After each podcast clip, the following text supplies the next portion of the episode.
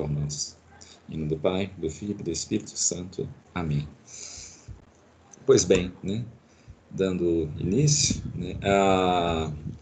na aula passada, né, a gente tinha, tinha, feito uma espécie de panorama, né, a gente ficou, foi assim, né, eu falei mais ou menos o que, que eu vou tratar, né, então foi uma espécie de visão diária, né, eu passei por todos os assuntos, e agora eu vou pegar aqueles mesmos assuntos e vou, né, destrinchá-los, né. É, eu tinha mencionado, né, só fazendo uma revisão rápida, né, a, a relação do, da obra né, de Nelson Rodrigues né, com o gnosticismo, mas por outro lado, né, ele depois vai é como se negasse o próprio gnosticismo que ele insere lá na obra, né, e como que ele trabalha isso, né, como é que ele faz esse trabalho. Né. E tem uma intenção por trás disso, né, a não vou dizer uma intenção é consciente, vamos assim dizer, do Nelson, né? porque não se, os estudiosos de Nelson eles, eles falam assim, né?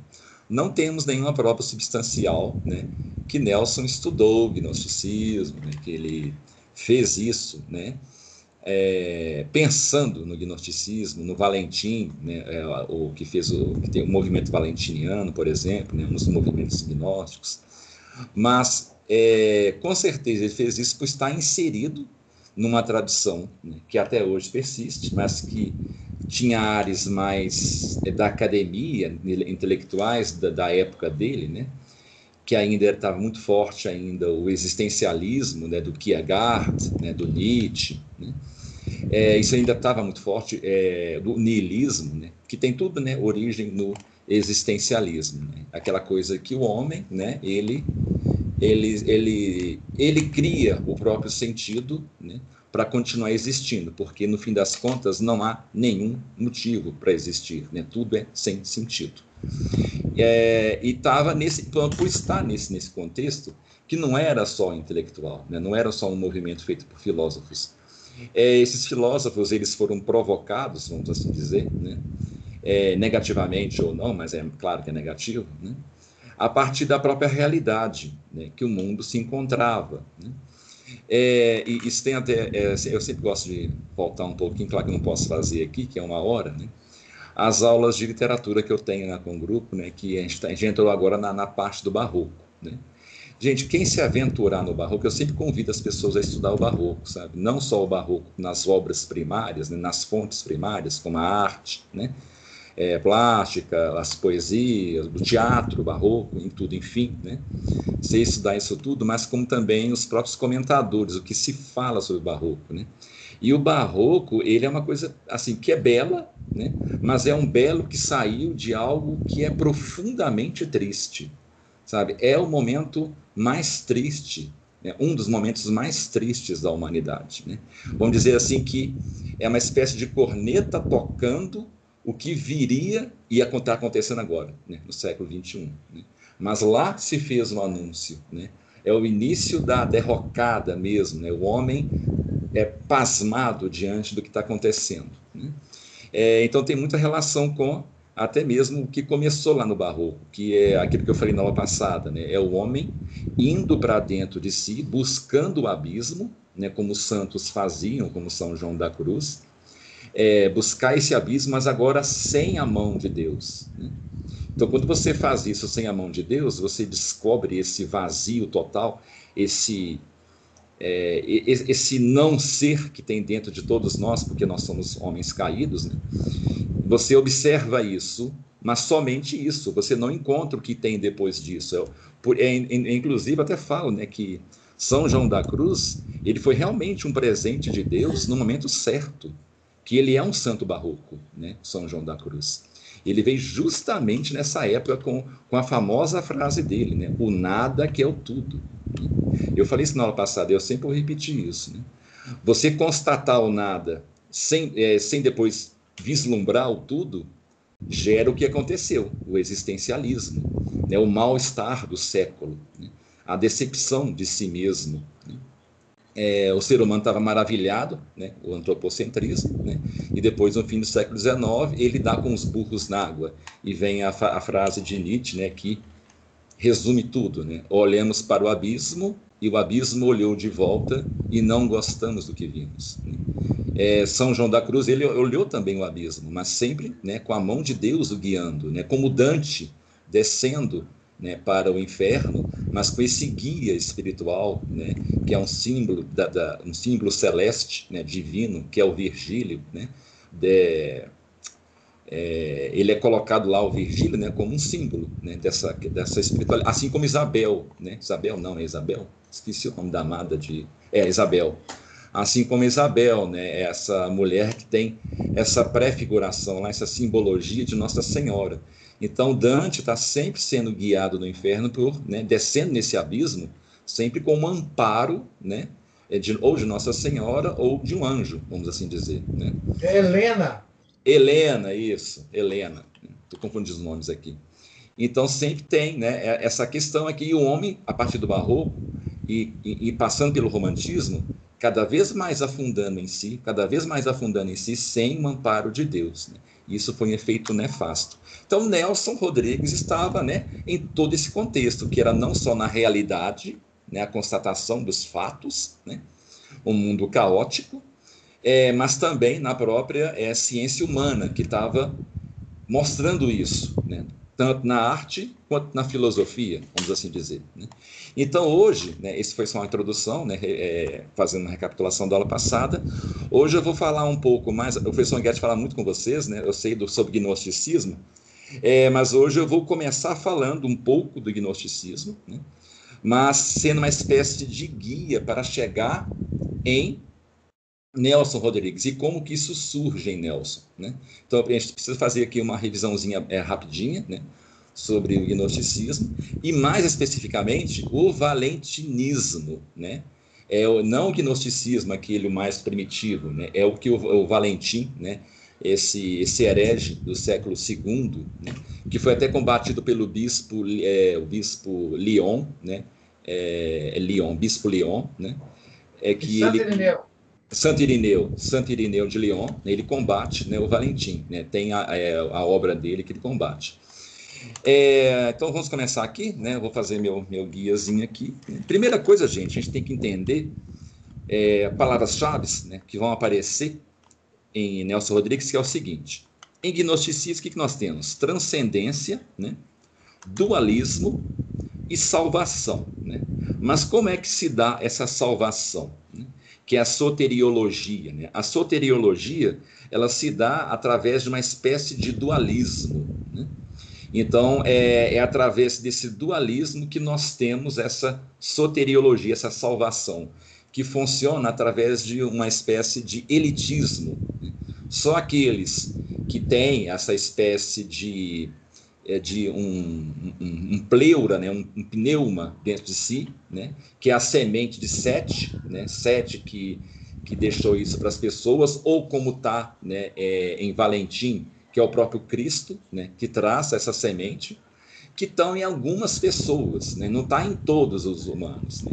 É, a maioria será destruída mesmo, está né, é, tá fadada a estar sempre aqui, né? É uma espécie de pessoas que não, elas nunca serão capazes de enxergar, né, o que tem é, nos eons, né? Nesses eons que estão as deidades supremas. Né?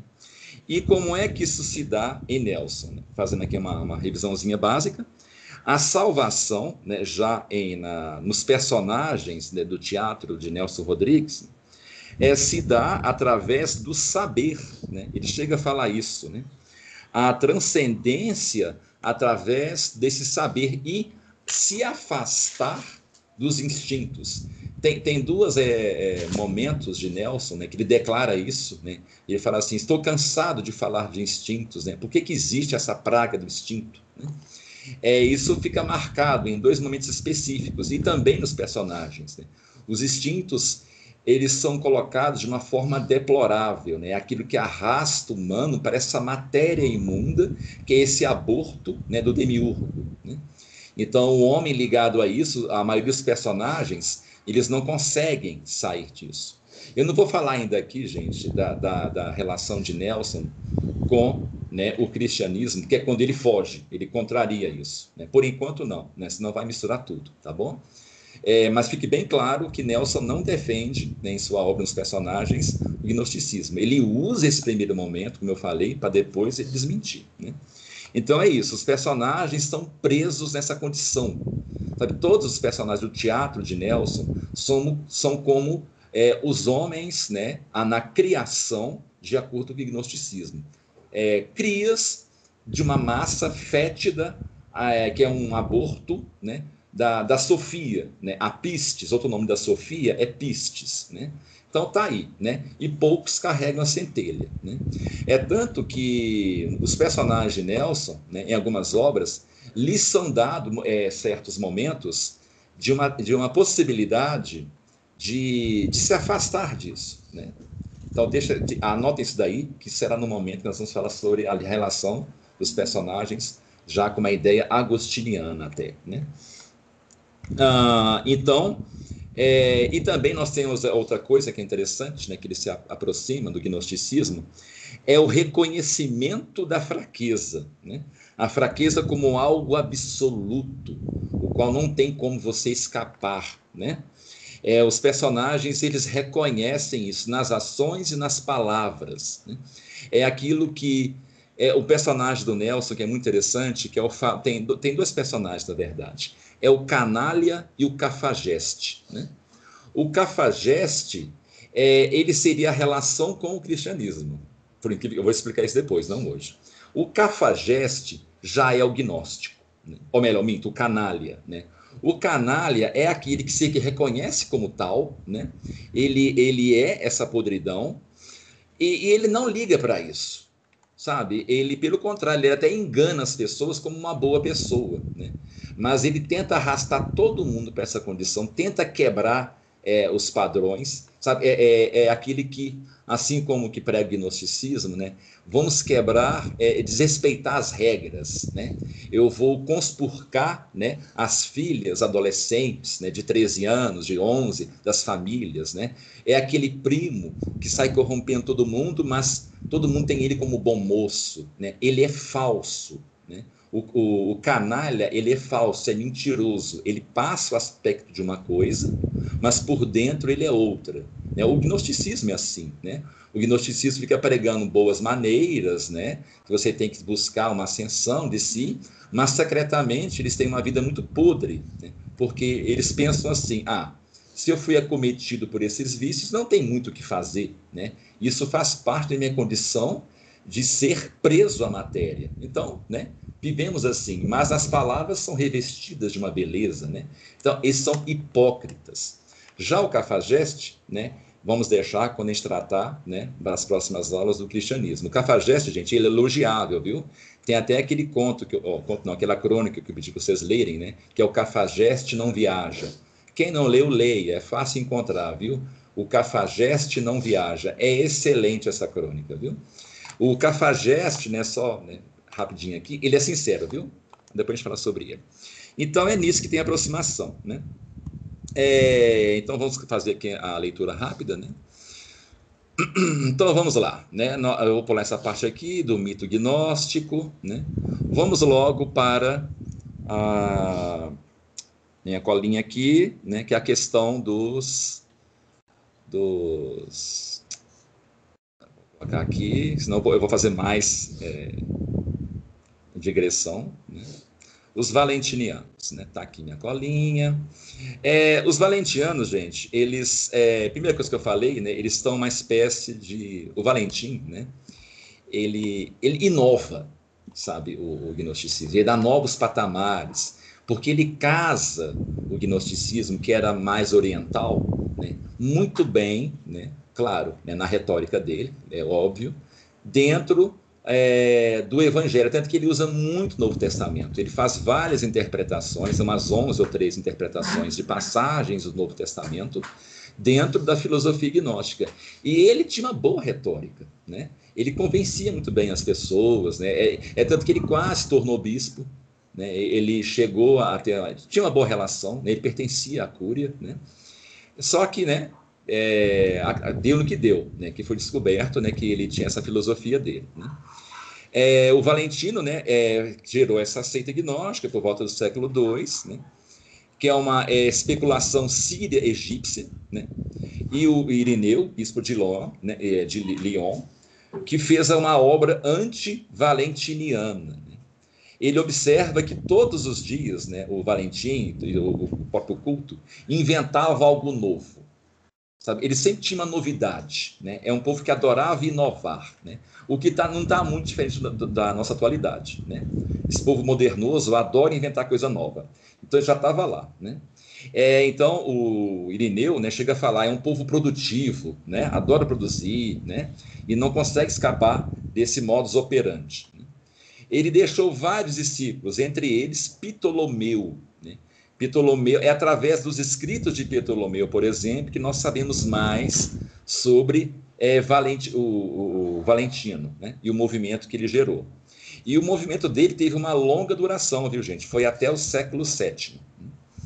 A, a aproximação que tem dele né, com a visão cristã e com a modernidade né, é, se dá né, principalmente através da Bíblia, como eu falei. Né? Vou pular essa parte aqui. É, ele parafraseia né, vários momentos do Novo Testamento, né?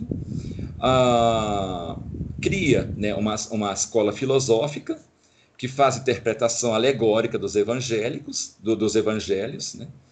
O, os escritos da escola valentiana não eram simplesmente desprezados né, por seus adversários. Então, na época, até a igreja lia né, os textos dele. Né? Era até usado como tópico de discussão né, dentro da, do, dos filósofos da época, do século II, século, século III, inclusive por São Clemente de Alexandria. Né? Anotem aí, né? São Clemente de Alexandria chegou a ler né, e comentar os textos de Valentino. Né? Então, qual que é a aproximação? Né? Ele dá uma importância cabal né, ao misticismo da salvação. Então, o Valentino ele se foca mais na salvação do que o próprio gnosticismo em si, né? o, o, clássico, né? o oriental. Então, ele atenta mais para aquilo. Né? É, é uma leitura dos ensinamentos gnósticos, mas com um foco exclusivo na salvação de Cristo. Né? O tratamento, por exemplo, para a dada matéria, é diferenciado também, né? se comparado com o o gnosticismo, né, que foi uma contribuição que fez o gnosticismo ganhar uma fama maior. Né? É aí que o cristão se identificou, enfim, com o gnosticismo. É, então, vou, vou passar uma citação aqui. Está assim. O tratamento para esses temas em particular, né, que é a degradação divina e a matéria como condição espiritual, é certamente a parte mais original do pensamento de Valentino. Né? constituindo essa contribuição à doutrina gnóstica em geral, o que justifica né, é, a sua representação de todo tipo na, na, na mudança que houve né, no gnosticismo cristão. A cosmogonia, então, do, de Valentino é basicamente a mesma né, de outros sistemas heréticos da época. Né? O mito que conhecemos através de Ptolomeu é, se dá mais na questão de um conteúdo. Nós temos o que aí? Então anotem, o professor Anguete já falou isso com vocês. Né? Nós temos um Deus bom, chamado de primeiro pai. Ele vivia em repouso, com sua dupla. E quem quer essa dupla? Aqui já começa a inovação, porque no gnosticismo clássico, né, temos só o primeiro pai lá, é citado no gnosticismo clássico ele tem uma espécie de par mas só citado. E, e esse par é, faz parte dele no gnosticismo clássico. Não tem uma espécie de divisão. Aqui já tem. Né? Ele tem um par mesmo, que é chamado de silêncio, né? ou pensamento ou graça. Né? Então, o Deus primeiro, o Deus bom, né? o Deus da luz gnóstico, agora ele é um par, né? que é a graça e o Pai bom, o Deus bom. Né? Então, em um determinado momento, ele decide emanar né, o princípio de todas as coisas. No clássico, ele não decide emanar, as coisas acontecem naturalmente. A existência dele faz gerar né, os eons, né, os, os outros é, deuses. Aqui não, ele decide fazer isso, o princípio das coisas. E ele coloca, como é que ele faz isso? Ele insere, né, por vontade dele, uma espécie de semente é, ele insemina a graça, né? insemina o silêncio. Aí dessa união nasce o intelecto, né? que é chamado de nous, nous, né? e gera também outro filho, que é a, ver, a verdade, a aletheia. Né? Inclusive, é como vê esse termo grego né? em alguns folhetins da Missa Nova, né? aletheia. Então, temos lá o intelecto e a aletheia. Né? É... O Deus bom faz isso né, por vontade livre e amor. E ele continua a criar. Ele vai criando e são, são ao total 15 pares né, que ele vai criando. Né? Ah, e todos têm um sexo oposto. Então são pares andrógenos. E eles formam, todos eles, uma espécie de pleroma. Pleroma. Então anotem, pleroma. O que, que é esse pleroma? É o paraíso cristão. Né? O pleroma é o paraíso cristão. O, o, o Valentino chama de pleroma, então, né? o reino do céu de Cristo, agora chama-se pleroma. É onde vivem né, os pares desses deuses que foram criados pelo silêncio, né, que ficou, ela ficou grávida, né, a graça ficou grávida do Deus bom, né, e gerou isso tudo, que é o pleroma. Então, depois o que, que vai acontecendo, né? A, nós temos então a palavra, que é o logos, e a vida, que é também chamado de zoe, né? e o, hom, o homem, o antropos, né? e a igreja, eclesia, isso tudo também vai sendo criado. Né? O pleroma, né, ele está em equilíbrio é, com todos, e, são, e ele é respeitado pelos eons. Só que acontece, tem um dos eons, né, que é o nous. E quem que é o nous? Né? O nous seria uma espécie do que é o Lúcifer. Né? O nous é o intelecto. Né? É ele que se rebela. Né? Ele desejou o quê? A altivez estar no mesmo lugar que o Pai Supremo, né? E que ele fosse conhecido por todo o pleroma. É a inteligência que ele está acima de tudo, né? É, vou dar uma citaçãozinha aqui, né? Vou até falar para vocês de quem que é a citação. Uh, anotem aí, gente. O autor, eu posso até colocar depois, é Bentley, Bentley Layton. Ele é um estudioso né, do gnosticismo. Bentley Layton. Bentley Layton. Aí que vem a citação dele, né? A respeito da contemplação do Pai Supremo, o Pai bom, pelo nous, pelo intelecto. Agora, em seu sistema, o único ser que tinha conhecimento ancestral desse Deus Supremo era o unigênito, o intelecto derivado dele. Para todos os outros, né, é, o ancestral era invisível e compreensível. Só o intelecto tinha o prazer de contemplar o progenitor. Ó, começamos a ter aqui pistas de Nelson Rodrigues. Só o intelecto conseguia vislumbrar o progenitor supremo. E só ele tinha alegria de compreender a incomensurável magnitude, né? que era vislumbrar o Deus Supremo. Né? Aí o que, que ele pensou? ele pensou em comunicar né, isso para os outros, né, o tamanho, a extensão é, do progenitor aos, aos seus irmãos, aos outros eons. Né, o fato dele ser sem começo, incontido e não suscetível de ser visto. Mas o que acontece? Né? Pela vontade da graça, né? a graça vira, fica com raiva dele, né? porque ele fez isso, ela o reprimiu, né? porque ele queria levar todos eles, todos os outros eons, né? ao pensamento e ao desejo de buscar o Deus Supremo. Só a ele foi dado isso, e tem que ficar calado, né? A graça foi e o reprimiu, né? Então, ela o reprime, né? Esse desejo, então, é o início da, da desarmonia. O intelecto que gera toda a desarmonia, né? Então, Benjamin vai notar isso daí, hein? O intelecto, ao mesmo tempo que ele, ele nos leva à salvação conforme o gnosticismo, ele também que gera toda a desarmonia. Né? Uma vez que ele desrespeitou a ordem natural das coisas, né? que ele queria ir além do que, do que foi dado a ele. Né? Aí a Sofia, né, ela aparece nesse mito também, aquela Sofia lá do mito gnóstico original, né, oriental. Né? É ela que se apaixona presunçosamente, né? ela se apaixona e ela que faz o, o intelecto ter esse desejo de revelar a todos. Né?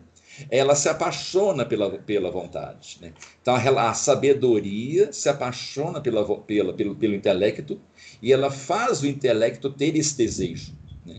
É um mito aqui de Adão e Eva. Né? Alguém citou uma coisinha aqui, deixa eu ver aqui. Ah... É um livro do Benton, Bentley Leighton. Isso, Bentley Leighton, isso mesmo. É um livro dele na Amazon, em português. Está em, tá em português, isso mesmo. Está em português, exatamente. É, ele é especialista nisso, ele faz estudos sobre isso. É, então, o que acontece? Né? Nós temos lá, a, ela leva o Nous a ter esse desejo. Né? Então, é, é, por ação de outro Eon, que é chamado de Horus, Horus, que ele é chamado de limite, fronteira, né? Ele que dá o limite, né? Que ele, ele torna, então, o pai incompreensível, ele fecha uma cadeia, né? Aí as suas ações, as ações do Nous junto com a, a Sofia, reverbera por todo o pleroma, né? Então, tudo é desequilibrado. E o Horus, ele cria uma espécie de barreira, uma fronteira para que isso não se não é, gere mais é, desarmonia. Né? Então as coisas começam a ficar fechadas, né? mais é, intransponíveis para vislumbrar o pai, até mesmo para o intelecto. Né? As coisas começam a ficar fechadas. Né? Ouros consegue, então, com esse fechamento das fronteiras, né, restabelecer a harmonia. Né? É, embora tenha gerado disso uma Sofia inferior né, e a Sofia superior. Né? Ele cria um reflexo da Sofia, aquela sabedoria suprema, nessa matéria agora, né? no homem. Então, o homem que tinha antes acesso, através do intelecto, é, à Sofia superior, agora ele tem só essa Sofia inferior. Né? É um desequilíbrio, né? devido a essa relação que houve é, desequilibrada entre o, a, o intelecto e a Sofia, né? Ah, então, aí que está toda a confusão, né? Vou pular essa parte aqui, vou mais uma citação aqui, gente. Ao tentar o impossível né, e o incompreensível, né, a, ela, né, a, a Sofia, produziu essência sem forma, daquela natureza que deve ser dada à luz pela fêmea a essência da matéria teve sua primeira fonte é, menciona, é mencionada uma falta do conhecimento. E essa falta do conhecimento superior, da sabedoria superior, o que que gera? Medo. É aí que nasce o medo, o terror e o desgosto. Porque a Sofia inferior é a única coisa que ela consegue dar para o intelecto, né? é só as coisas que estão tá ligadas à matéria. Ela não faz ter aquele, aquele vislumbre, é, ainda que indireto, do Pai Supremo, do pleroma. Né? O pleroma ele não é mais vislumbrado. A única coisa que passa a ser vislumbrada agora só é a matéria. Você só enxerga a matéria, só a, a, a, a aquilo que é que se consome, né? É, é como se fosse uma cobra mordendo o próprio rabo. As coisas se fecham em si mesma. Então, se você, a sua essência, ela está ligada à sua própria finitude, mas você tem uma origem que é divina e você tem conhecimento das coisas, então o que acontece? Você passa a ter compreensão da sua finitude e que você vai terminar como aquilo, né? e que tudo é perecível, então, até o intelecto torna-se perecível, a sabedoria torna-se perecível. Então, isso gera um desequilíbrio que transforma-se em quê? Em medo. É semelhante a uma coisa que eu falo na aula sobre o barroco, né? Que por que, que o homem passou a ter muito mais medo a partir do século XVI? O medo ele passa a ser o centro da, da sociedade humana, né? É, a Caritas ela estava no centro da vida medieval, do cristão medieval. O cristão após o Renascimento, ele orbita em torno do medo da morte, da finitude. Por quê? É aquilo que eu falei na aula passada. A gente, eu sempre repito isso, até com um tom de voz um pouco diferente. Para o homem medieval, o fim era a salvação e o meio era o bem-estar social. Né? Era o, o, a sociedade em si, o bem-estar. Após o, Renascimento e tudo aquilo ali, com o Barroco, né? nós temos uma inversão disso. A, tudo que está relacionado à salvação, os exercícios espirituais, né? eles são apenas um meio que, para um fim que é a organização social. É apenas um mecanismo para a organização social. Até o próprio é, o catolicismo ficou contagiado disso. Por isso que você, quando fala, nós falamos em, em um corpo político, né, a relação à igreja, a gente tem que pensar assim. A gente não pode pensar em idiosincrasias de alguns santos, né, de alguns homens bons da igreja, né, que sempre tentavam levar para o outro lado. Né? Mas agora a, a, a Constituição, o etos político, como se organizava a sociedade em todos os âmbitos, era assim. Então isso gera medo, porque não olha mais para o alto, o homem agora olha para a própria finitude de si mesmo. Então isso gera um pavor maior da morte. Ô, ô, Eduardo. Oi. Deixa eu fazer uma observação para não perder essa belíssima colocação sua aí. Sim, sim. Isso é o que acontece exatamente é, hoje com a tal direita conservadora, que ela encara os valores cristãos apenas instrumental para que a, a, a sociedade se organize melhor. Sim, não tem nenhuma, nenhuma, nenhum aspecto de salvação nisso. É só para que as, os cidadãos se comportem direitinho, honestamente, etc. É a mesma, a ideia agnóstica do mesmo jeito. Sim. Né? É assim, não é só a esquerda que é agnóstica. A direita, tal conservadora, também é agnóstica. Só, só para não perder essa belíssima colocação sua aí. Sim, Professor, exatamente isso, exatamente. E a gente fica pasmado, né, professor, quando a gente vê isso, as coisas acontecendo, né? E você fica assim, é até uma fraqueza minha, né? Às vezes eu fico assim desesperado, gente, como é que vocês não estão vendo, né? Veja os medievais, né? O medo da morte, gente, sempre existiu, claro, mas ele foi ampliado a patamares absurdos após essa inversão.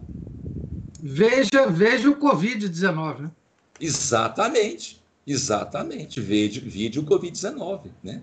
A sociedade, né, inclusive tem um estudo sobre isso, né? O próprio teatro cristão do século XVII, XVIII, o tema morte era uma constante, sabe? A morte ganhou um patamar nunca antes visto na Idade Média. E olha que a Idade Média, a morte andava de mãos, duras, de mãos dadas com os medievais. Né? porque era uma, uma vida mais dura. Né? No entanto, o, eles não eram assim obcecados com a morte. Eles eram obcecados com a salvação, não com o meu corpo apodrecendo aqui. É, é tanto que é comum ver na iconografia barroca a caveira, né? É, a, tem uma própria iconografia muito, é, muito bacana, né? Que é sobre o Memento Mori. Eu esqueci o autor aqui. É um quadro que mostra um rei apodrecido, um bispo, é, o corpo dele apodrecendo. Sabe, a arte barroca, ela foca-se muito na morte, porque está refletindo o estado psicológico da humanidade, que começou lá. Então não é de hoje, começou lá, porque houve essa inversão. Né? É por isso que é uma coisa que eu falo muito. Nós nos preocupamos mais é, em como que nós nos, em relação aos pecados, né, em o outro descobrir o meu pecado do que Deus. Né? A vergonha é maior quando, por exemplo, alguém peca, pega eu pecando, né? do que o, se Deus sabe que está pecando, por que você não está com vergonha? Agora, porque sua mãe te pegou, seu pai te pegou, alguém te pegou, você fica corado e que você quer enfiar a cara na terra. Mas pera lá, é para você ter vontade de enfiar a cara na terra pelo próprio ato de pecar. Né? Agora não, nós nos preocupamos mais é com essa questão social. Nós nascemos nesse contexto. né, que já começou lá, né? Porque todo mecanismo, todo, né, todo mecanismo em torno da economia da salvação, ele é apenas voltado para o bom funcionamento do cidadão. Ele bem ordado, bonitinho, limpinho, né? É, é para você ser um cidadão, né? Produtivo, né? Respeitável, né? Cidadão bonitinho. de terno, né? Exatamente, de terno, né? Barbinha bonitinha, cheiroso, né? Com um sorrisinho, né? Bonitinho no rosto, né? Todo ordado, né? Tanto que eu falo muito, eu prefiro mais, muito mais um, um, o, o cafajeste, sabe, do Nelson Rodrigues, do que esse é, é, cheiroso, né? Que nós estamos aqui falando, né? Mas enfim, né, vamos continuar. Eduardo, Oi. O, o, cara de terno branco e sapato de duas. Como é que é? Professor, o seu áudio falhou uma hora. O terno branco. Terno branco e sapato de duas cores. Isso, exatamente, é isso mesmo. Dou muito mais valor ao, ao, ao, ao católico cafajeste, muito mais. Explicarei nas próximas aulas o, o católico cafajeste. É, ele é maravilhoso, sabe? É, resumindo, gente, é aquele católico da cidade interior com um terço né, no, no, no, no, no pescoço, com a camisa aberta, a barba por fazer, sentado assim com o cachorro perto dele, tá conversando com os amigos, dando risadas bem altas, sabe assim, ha, ha, ha. mas se alguém ofender Nossa Senhora perto dele, Nossa Senhora, ele levanta, mas como um leão, né? Mas está lá brincando, rindo, sabe, suado, né? comendo de boca aberta. Não se preocupa né? com o que as pessoas pensam dele. Eu dei uma, um exemplo que eu vou dar para vocês entenderem melhor. Né? Eu usei isso na aula de, de barroco na, na aula passada. Tem um momento da vida de São Francisco que é maravilhoso. São Francisco de Assis, ele está numa taverna, né? É, tá ele, os discípulos dele, estavam é, é, ceando né, antes de dormir, eles tinham pegado uma pousada, né? É, lá conversando, né, tá, aí de repente, na taverna tinha uma, uma, uma prostituta que ela ficou encantada com São Francisco. Né? Sabe-se lá assim por quê? Ela ficou encantada. Ela chega perto dele, né, interrompe a conversa, estavam os discípulos, né? ela fala assim: Gostei muito de você, né? É, Deite-se comigo, eu não te cobrarei nada. Né? Aí o São Francisco olha para ela assim, né? olha o que São Francisco faz. Ele se levanta no meio da taverna. E isso já era o São Francisco, não adolescente. Já era o São Francisco aquele já, né? Com os milagres acontecendo, né? Com ele, já tinha um período, né? De vivência. Ele no meio da taverna tira o hábito dele, fica nu em pelo na frente de todo mundo. Ué, por que o quarto? Vamos fazer agora, né? Aí ele vai lá para fora, né? Aí chega lá fora, tinha uma, uma fogueira né, acesa do lado de fora, para aquecer né, os viajantes. Aí ele vai deita em cima da fogueira, no meio das brasas. Aí ele olha para ela, né? Aí o pessoal foi lá fora ver o espetáculo que estava acontecendo, né? Venha, deite-se na, na, na, nossa cama é, de brasas da perdição. E o corpo dele não pegou fogo, não queimou a, a, a, a, prostituta, ao ver aquilo, né, ela, a senhora conta que ela se converteu. Naquele momento, em algumas versões, ela se converte e vira uma, uma freira, inclusive. Né. Ele se preocupou em salvar a alma dela. E seja lá o que Deus falou com ele, que claro que não fez a vontade dele, né? Ninguém deitaria né, numa fogueira de, de, né, de consciência, né? Alguma inspiração da graça de Deus veio a ele e falou para ele fazer isso. Agora, se ele se preocupasse, né? Ah, o que, que as pessoas vão pensar de mim, eu que já sou um santo, né? Em ficar pelado aqui na frente de todo mundo. Ele não quis nem saber o que, que as pessoas iam pensar dele. Era ele diante de Deus, não diante do que as pessoas vão pensar. Ficou pelado sim, foi lá e deitou. E ele fala isso, né? Deite-se nessa cama de, das chamas da perdição. Né? Falando que é uma cama do inferno, né? Deitar com uma mulher, né? Fora do matrimônio. É aí, tá vendo?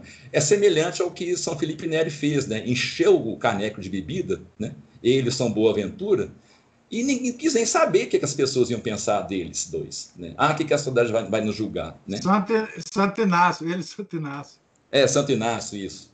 Santo Inácio. E os dois encheram, da, andando pelas ruas bêbado, sabe? Dois, dois gambás. Não vai nem aí, né? Ah, o que, que as pessoas vão pensar de mim? Ah. Então, continuando, né? Então, isso tudo, gente, é, é um ensaio já para o cafajeste, viu? Assim, é, é, é a digressão, né? Mas como terão mais aulas, né? Então, a gente pode dar esse, é, dar esse, dar esse luxo. Né? E é bom que até é, fala um pouquinho né, da aula do, de literatura. Ah, então, aqui, né? Isso tudo, gente, está relacionado, né? Também, óbvio, né? Ao, ao gnosticismo, né? essa, esse, essa preocupação com o externo, né, que é o canalha. Né? O canalha preocupa-se com o externo. Né? O personagem canalha do, do Nelson Rodrigues. Né? É, então, o que, que nós temos aqui? Né? É essa essência né, gerada e mantida fora das fronteiras da plenitude, né, torna-se o par Cristo e Espírito Santo, o que, que é esse, esse Cristo Espírito Santo? Não, eu vou ler um pouco antes, né, que não vai ficar entendido. Né? É, Horus consegue restabelecer harmonia, né? repetindo um pouquinho aqui, retomando. Tenha gerado disso uma Sofia inferior, né? a que cria o mundo material. A sua aspiração é, havia gerado uma entidade sem forma, na qual ela depositou né, todos os sentimentos que sentiu ao perceber a sua obra a matéria começa assim tomar a forma. Ao tentar o impossível e incompreensível, ela produziu essência sem forma, daquela natureza que deve ser dada à luz pela fêmea. A essência da matéria teve sua primeira fonte é, na acima mencionada, que, que tem uma falta do conhecimento superior, o que gera desgosto, medo e terror. Né? Essa essência gerada, é, que foi mantida fora das fronteiras da plenitude, ela vira o quê? O Cristo, o Espírito Santo, que foi sido mandado pelo intelecto superior com a intenção de restaurar o pleroma. Né? Cristo estabelece uma nova harmonia no pleroma, informando aos aeons a a incognoscibilidade do Pai, né? trazendo-os para a gnose, a gnose aparecendo, reconciliando-os em seus níveis distribuídos, para que então o anúncio da unidade espiritual, abraçando as suas diferenças, não mais deixaria aspirações individuais surgirem. Né? Isso aqui, gente, é citação do é, Hans Jonas? The Gnostic Religion, o nome da obra. The Gnostic Religion. Eduardo, eu, eu, li essa citação exata na última quarta-feira sobre ah, é? o tema salvação panteística, panteísta gnóstica. Essa Olha. citação do Hans Jonas, exatamente. Caramba, do The Gnostic Religion. É, eu, eu, tenho que passar a assistir mais sua aula, professor. tenho que passar a assistir mais não, sua mas, aula. Não, mas você não precisa, não. Você precisa dar aula lá para nós. O pessoal descansar de mim. O pessoal descansar de mim. Não, mas eu só estou é... fazendo a conexão porque o pessoal que assistiu vai lembrar exatamente, porque o tema que a gente estava discutindo lá era exatamente o tema da salvação segundo a gnose. Tá, tá vendo, gente, como é que é, funcionam as coisas? Né? Você vê que tudo está encadeado. Sabe, aqui eu, eu falando de falando de Nelson Rodrigues, né? O que, que nós, temos, nós estamos vendo aqui? Né? O que o professor Anguetes falou com vocês. Né? Tudo está encadeado, gente. Ah, o nosso tempo. E é uma coisa que eu falei na aula passada e vamos relembrar aqui, viu, gente? É, por que o gnosticismo ele emplacou tanto? Né? Porque é, a realidade toda estava respirando gnosticismo. É como se de repente o gnosticismo fizesse sentido. Né? Tudo realmente não faz sentido, né? Tudo é um caos, né? nada faz sentido. Então, nunca fez tanto sentido. Né? Mas pela culpa do próprio homem, lá começando no século XIV. Né? E gente, por isso que é importante para quem quer né, saber as coisas, fazer essa uma espécie de arqueologia histórica do homem, remontando lá a antiguidade, fazendo, sabe, uma busca, passando pela Idade Média, chegando no Barroco, estudando o Barroco com muito esmero, para entender e ficar pasmado com as coisas que começaram a acontecer naquela época que eu sempre fico pasmado. É, então, né, o, o, segundo ungido, que é o Cristo, né, o perfeito Jesus Salvador, né, ele, dá in, ele que dá início à história terrena, né, com o surgimento do primeiro homem, Cristo cria Adão, né? é Cristo cria Adão, né? e da matéria terrena. Os valentinos se utilizam dos escritos bíblicos nesse ponto, né? ao citar Adão e Cristo como seu criador. Né? Então, no, na história né, do, da, do Valentino, né, o Adão recebe o sopro da vida né, de Cristo. Né? Aí vem mais uma citação aqui. Né? E nela, né, a, afirmam eles, ele soprou o ser humano animado. Né? Este é o que veio a ser a imagem, porque está próximo de Deus embora não seja da mesma essência dele. É o ser humano animado, que é a semelhança. Por isso, sua essência é chamada um espírito de vida, Zoe, a Zoe que nós mencionamos, né? pois ela deriva de uma emanação espiritual. E então, dizem os gnósticos, né? ele foi revestido de uma veste de pele, esta mantém eles né, a, na carne perceptível. É, então, é, colocou esses homens que têm o sopro né, divino nessa veste de carne. No sopro está contida a semente divina, né, o pneuma. Né? O, o artífice é que foi quem soprou, Cristo que soprou. Né? É, mas, ao mesmo tempo, o homem não tem consciência disso. Né? Essa semente deve ser carregada pelo homem até o momento em que ele estará pronto para receber a gnose, a gnose superior. Né? A matéria que forma a terra foi gerada a partir dos sentimentos que geraram a matéria corpórea tanto a carne dos humanos como os elementos da terra têm o mesmo fundamento. Então, para salvar a humanidade, é, para que a parte divina retornasse a Deus, o Cristo animado, a ele foi enviado à terra. No Evangelho dos Gnósticos encontramos a seguinte passagem, né? o Evangelho conforme né, o, o Valentino. Por causa da vinda de Cristo, foi dito publicamente: buscai aqueles que estão perturbados, receberão e restaurarão, e restaur, ah, receberão restauração. E ele os ungirá com unguento. O unguento é a misericórdia do Pai, que será misericordioso com eles. E aqueles que ele ungiu são os aperfeiçoados aqueles que ele ungiu. E essa unção é o que, né? É esse esse sopro do Cristo. Então nem todos têm é, essa unção de Cristo. É aqueles que Cristo irá ungir. Então, segundo os valentinianos, somente os escolhidos serão salvos. Premissa das seitas gnósticas. Então, aqui nós temos já também mais pistas né, de de anotem aí, mais uma pista dos personagens de Nelson Rodrigues. E de Calvino também, né? Os predestinados. Sim, exatamente, exatamente, de Calvino. Os eleitos, por estarem predestinados à salvação, não precisam se preocupar com suas atitudes. Não há necessidade, gente, olha que interessante. É o canalha. Os eleitos, por estarem predestinados à salvação, não precisam se preocupar nem um pouco com suas atitudes, mas mais com suas palavras, independente do que eles façam.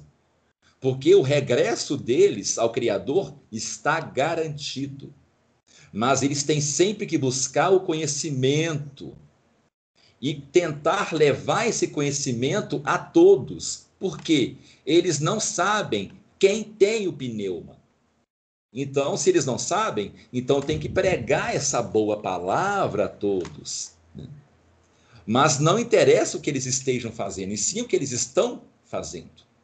Ó, e sim o que eles estão falando, não interessa o que eles estão fazendo, é o canalha. É, é o político atual, por exemplo. Né?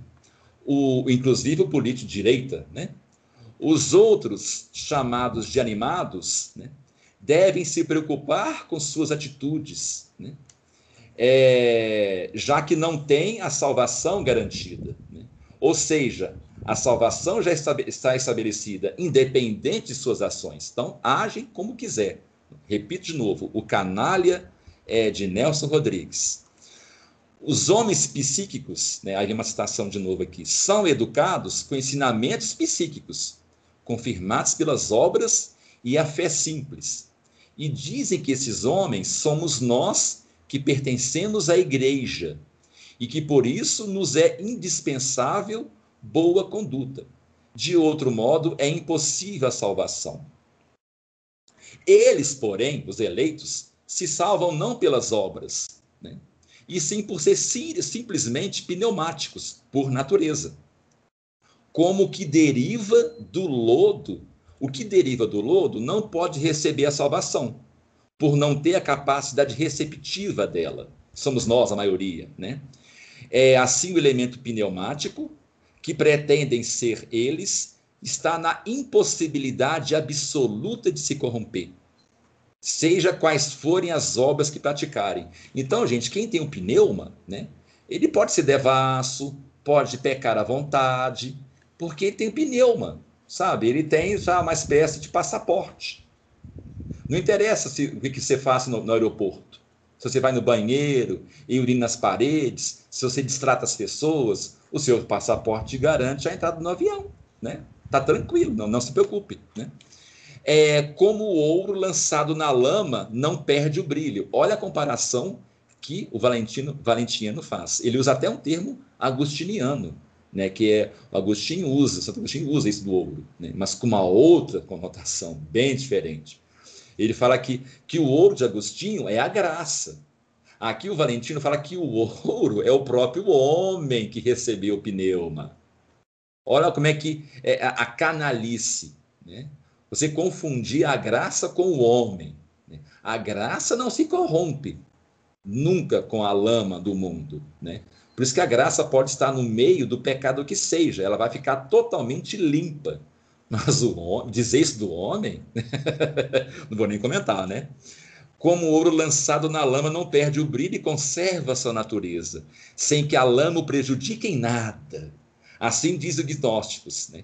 Podem estar misturados com qualquer é, atitude das mais imundas possíveis, que nunca sofrerão nenhum dano, nem perderão nunca sua substância de ouro pneumática. Gente, é de uma canalice sem tamanho. Isso é a hipocrisia em pura essência, que é tudo que nos rodeia, né? Tudo que nos rodeia. Uma hipocrisia sem tamanho. Né? Gente, é isso que o Nelson denuncia. Então aqui nós estamos começando a entender por que, que o Nelson usa o canalha gnóstico. Ele primeiro parece que defende, para depois ele ir lá ir e apontar para o canalha e debochar dele fazer troça, ser irônico com canalha. Enquanto o cafajeste católico, ele elogia. Leiam o, o, a crônica O Cafajeste Não Viaja. É maravilhosa essa crônica. A salvação é, final acontecerá quando todas as almas dotadas de substâncias pneumáticas retornarem para a Sofia, né? após todas terem atingido a gnose e a perfeição Assim, a matéria que representa a harmonia e a queda pode deixar de existir. Plim! ah, gente, eu não aguento isso não, viu? A última citação, né? Mas Oi, quando a uni... Oi. Isso aí é o Sola Fide. É? Do Lutero. Sim, o Sola Fide. É, é, basta ter a fé, né? Basta ter a fé. É outro nome, né, para o pneu, né? É só, só a fé, né? A fé me basta. Inclusive, essa expressão, a fé me basta, né, é uma expressão muito protestante. Né? A fé me basta. Pronto, eu estou salvo. Que é muito calvinista, inclusive. Né? É calvinista assim, é no tutano dos ossos. Tá vendo, gente? Tudo se entrelaça, gente. Tudo se entrelaça. E nós temos Calvino onde? No período barroco. Estudem o barroco, gente. Quem quiser se aventurar, estudem o barroco. Eu estou pensando nesse semestre que vem, eu pensei se é com o Henrique, né? em dar um curso só de barroco. Né? Mas isso ainda tô, eu estou pensando seriamente, eu estou quase que é, decidindo mesmo, sabe? Fazer um curso só de barroco, sobre o barroco. é de cair o queixo, viu, gente? É, inclusive, eu até falo com o pessoal do, do curso de literatura, né? Que tem que ter, às vezes, estômago para estudar. Mas, ao mesmo tempo que a gente fica maravilhado, porque é muito bonito o barroco, sem sombra de dúvida, né? Mas, ao mesmo tempo, a gente fica assim, sabe? Com o estômago embrulhado. E Johann assim? Sebastian Bach era barroco, né? É, Johann Sebastian Bach, né? É... Ah, gente, pasmem, né? Não só São João da Cruz, né? Santa Teresa d'Ávila, ela é uma santa barroca, né? Eu cito ela no curso, né? Santa Teresa d'Ávila, né? Era uma santa barroca. Por isso que Nosso Senhor, né, mandou Santa Teresa d'Ávila e São João da Cruz para nos alertar, foi o que está acontecendo e está aqui esses dois, esses, esses dois ser, esse, homem e essa mulher, né? Presta atenção no que eles estão falando, né? O nada que é o tudo. Não fica só no nada, não, que vocês estão indo para o nada sem vislumbrar o tudo. Para de fazer isso. Adiantou alguma coisa? Não. não. É uma última citação. Eduardo. Oi. Nunca teve tanto santo quanto no Barroco. Isso, Santo Inácio de Loyola, São Felipe Neri, São Camilo Leles, e por aí vai. São João de Deus. Professor, eu falo a mesma coisa. Foi, gente, a quantidade de santo que surgiu no Barroco chega a quase que ultrapassar mil, é, mil anos de Idade Média, de tanto santo que brotou no Barroco. Sabe, foi, foi, foi nosso borro, e, e santo de tudo quanto é jeito, para tudo quanto é gosto. né, para tudo quanto é gosto, sabe? É Deus, é Deus assim, pelo amor de Deus, gente, mas vamos lá, acorda, sabe? É santo para tudo, é para todos os gostos. E realmente, gente, é uma coisa absurda a quantidade de santos que foi nessa época, né? É, e fora, né, os que nos tornaram santos, né? É, que nos deram boas mensagens. Por exemplo, o próprio Padre Vieira, né? A, a, as coisas que ele denuncia, o Padre Vieira é barroco, gente. Até o próprio Gregório de Matos, as coisas que ele denuncia a respeito da política da igreja, a política é, do, do Estado, ele jogando na cara, olha o que está acontecendo. Gente, o Gregório de Matos é o Nelson Rodrigues do século XVI, ou XVII, minto. Né? É, é, o Nelson Rodrigues daquela época, é o Nelson Rodrigues barroco. Ele denunciando, o que, que está acontecendo, aí vocês não estão enxergando. Né? É, e denunciando o gnosticismo, né? um protestantismo, invadindo tudo, é, invertendo tudo, né? tudo, tudo sendo invertido. Né? É, uma última citação aqui, né? é, a unidade, né, quando a unidade é, completar todos os caminhos, é na unidade, é na unidade que todos se reunirão. Né? E é mediante o conhecimento que todos se purificarão, né? passando da multiplicidade para a unidade, consumindo como fogo a matéria dentro de si mesmos, e a escuridão da matéria mediante a luz e a morte mediante a vida. Que bonito, né? Assim, visto que todas essas coisas acontecerão a cada um de nós, convém a nós meditar sobre a totalidade, de modo que esta casa seja santa e tranquilamente concentrada na unidade. Né? Ô cara de seita, né? É... Isso, gente, é uma citação do Evangelho da Verdade de Valentino, Evangelho da Verdade de Valentino, a citação direta dele, viu, gente? É, e aqui, né, entraremos, finalmente, olha só, terminou no momento, hein? Em, é, na, na, na parte que eu vou mostrar as passagens de Nelson Rodrigues, né? Que nós temos uma presença já é, com que foi citado, né? Do gnosticismo. Eu vou citar, só citar uma aqui, Vou pular umas páginas aqui, deixa eu ver aqui se eu encontro uma coisa de Nelson. Ah, que achei, né? É uma, duas citações de Nelson Rodrigues. É, inclusive, gente, uma obra que o professor Anguete já citou várias vezes na, na, nas aulas, já, eu já escutei o professor Anguete citando isso, e é bom vocês lerem, viu? É maravilhoso. O óbvio ululante.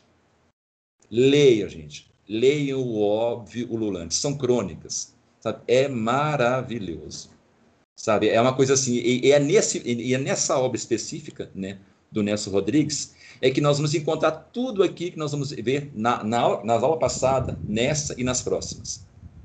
Fora na, na obra completa do Nelson, mas o óbvio lulante, tudo isso está resumido. Porque é esse óbvio lulante é a fé católica. Ele fala muito disso. Inclusive, aquele conto que eu coloquei lá, né, no clube da leitura, que é o Rezem Menos por Mim, né? Tá em óbvio Lulante. Né? E aquele conto, é, hoje eu ia falar dele, acabei falando, né? Aquele conto, é, é, ele é um soco no estômago, né? Quando ele fala assim, por que, que esse meu amigo nunca pede para rezar para ele, ele? Porque ele sempre fala assim, ah, rezei por você, rezei por você. Sabe, essa arrogância, né? Que muito católico tem, né? Eu vou rezar por você, é como se eu fosse santo, né? E esse amigo dele era o Tristão de Ataíde, né? É. Ninguém é. menos que o Tristão de Ataíde. Sim, exatamente. O Tristão de Ataíde. Na aula que eu vou falar sobre ele, gente. O Tristão de Ataíde. ai, ai. Gente, e a ironia dele. Quem não leu, leia, gente. Rezem a, a ironia do Nelson Rodrigues é uma coisa sutil. É um tipo de ironia, gente, que pouca gente domina, viu? Que não é aquela ironia que irrita. É uma ironia que você vai para casa, você pensa.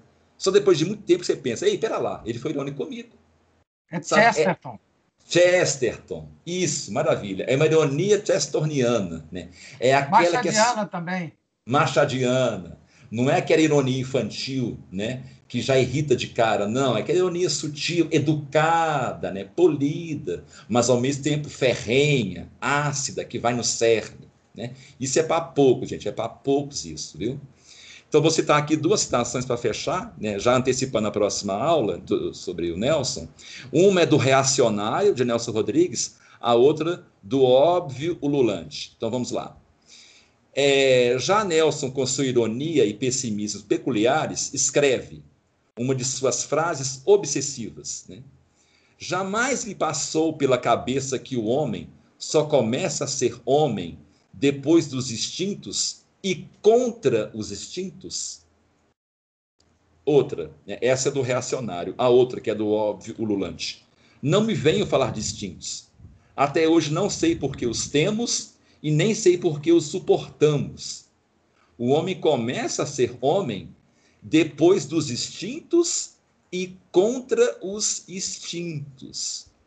Então, aqui, gente, na próxima eu vou mostrar né, onde está a aproximação eu, eu sei que alguns de, a maioria de vocês já percebeu, né, uma aproximação do gnosticismo, né, e como ao mesmo tempo tem um afastamento, né. Ah, e por fim, né, mais uma aqui, deixa eu mencionar, é, o óbvio lulante de novo, né, aqui está assim, né, é, só posteriormente é que tratei de fazer uma revisão da obra de Sartre, mas o ficcionista ou filósofo, ou seja lá o que for, me interessa muito menos do que o homem. Deixo de lado as suas peças, toda a sua ficção, a sua filosofia, artigos, ensaios. Vou me ocupar apenas de algumas indignidades do grande homem. Sua obra é todo um gigantesco julgamento dos valores de vida. Vamos julgá-lo também. Sartre recusou o prêmio Nobel convém esvaziar tal renúncia de todo falso patético, de todo pseudo sublime. Olha só, em pseudo sublime.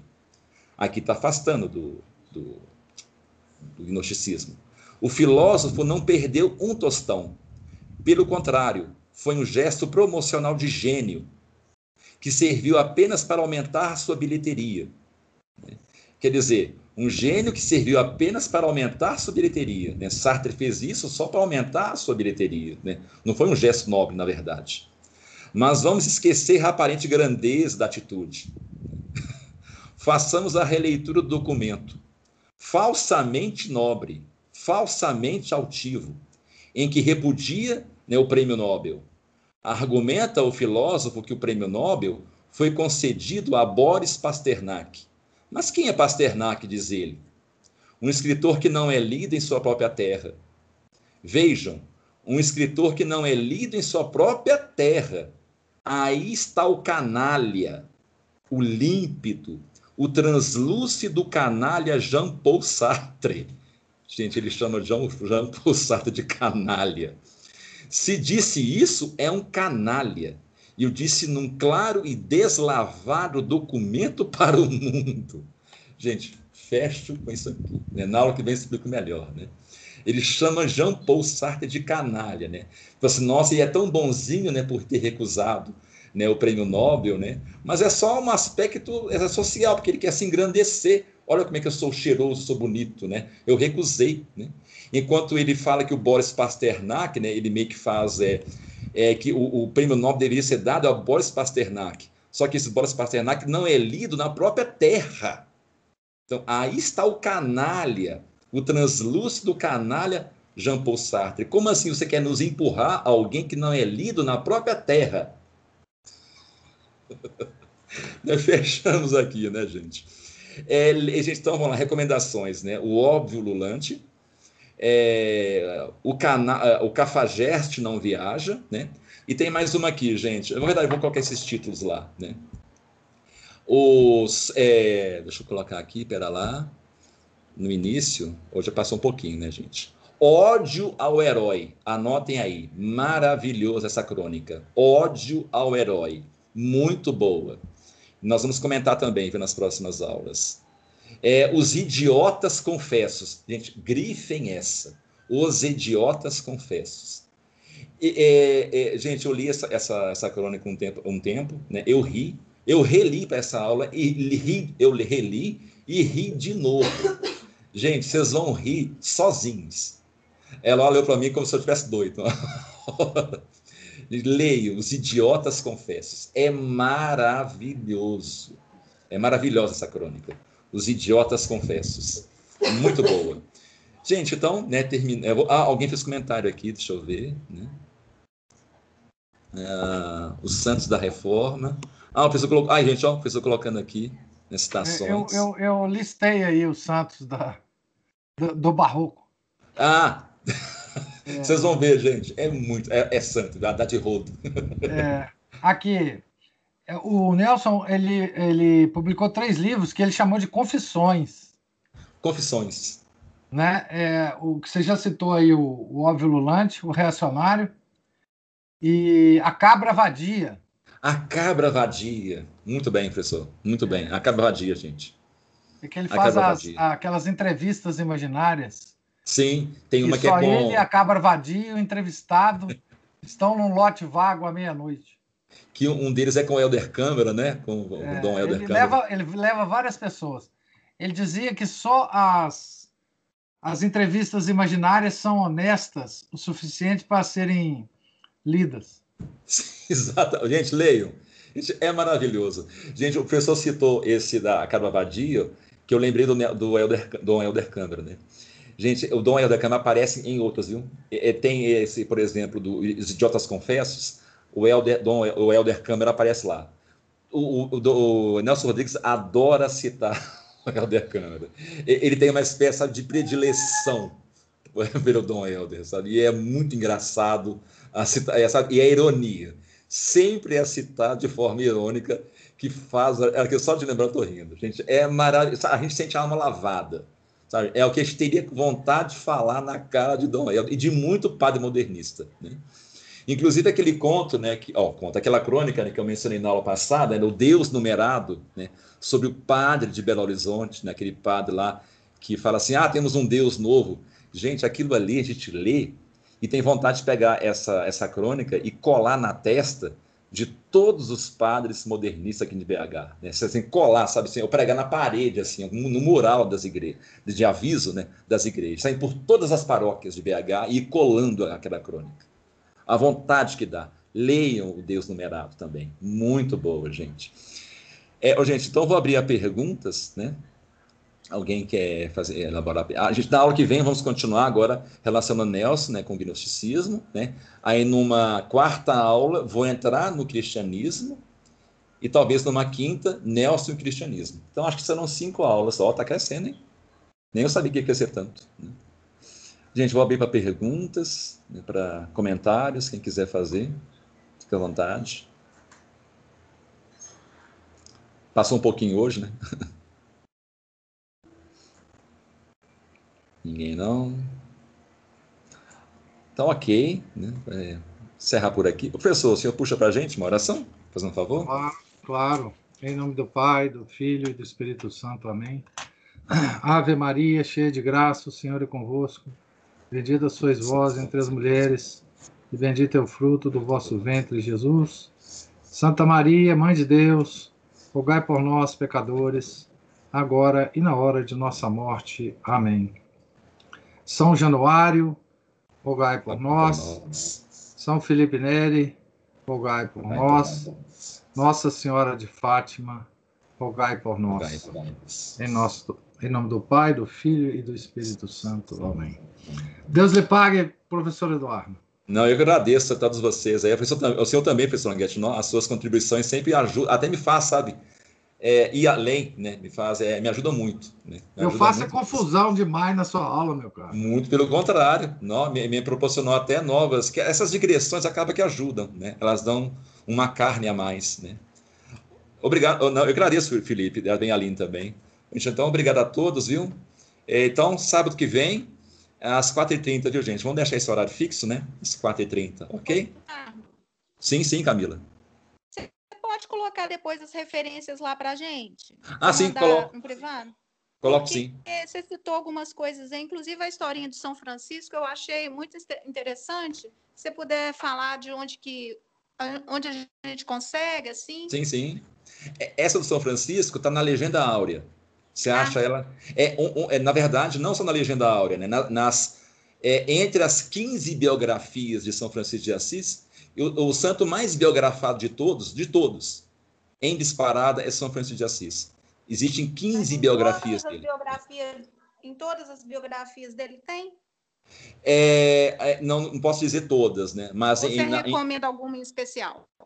A do São Boaventura, né? Não, São Boa, é, esqueci o nome dele. Como é que chama o professor Languete? O santo que, que foi até amigo íntimo do. Foi São Boaventura que escreveu. São Boaventura. Isso mesmo, São ah. Boaventura. A tá. São Boaventura é a melhor que tem, viu? Mas tá Legenda Áurea, é, a, a senhora encontra também, viu? É, na Legenda Áurea está lá. É, essa parte.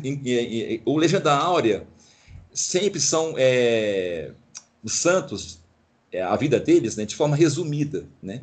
É três páginas no máximo por santo. Né?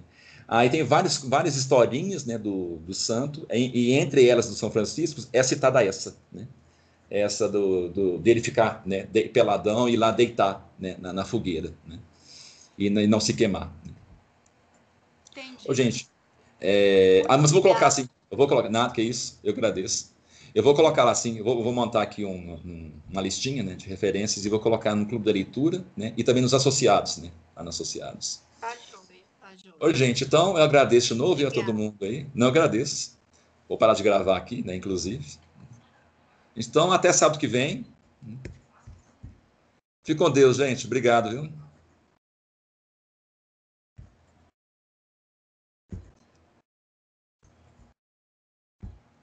Deixa eu ver aqui como é. Eu sempre tento fechar. Encerrar Skype. Isso.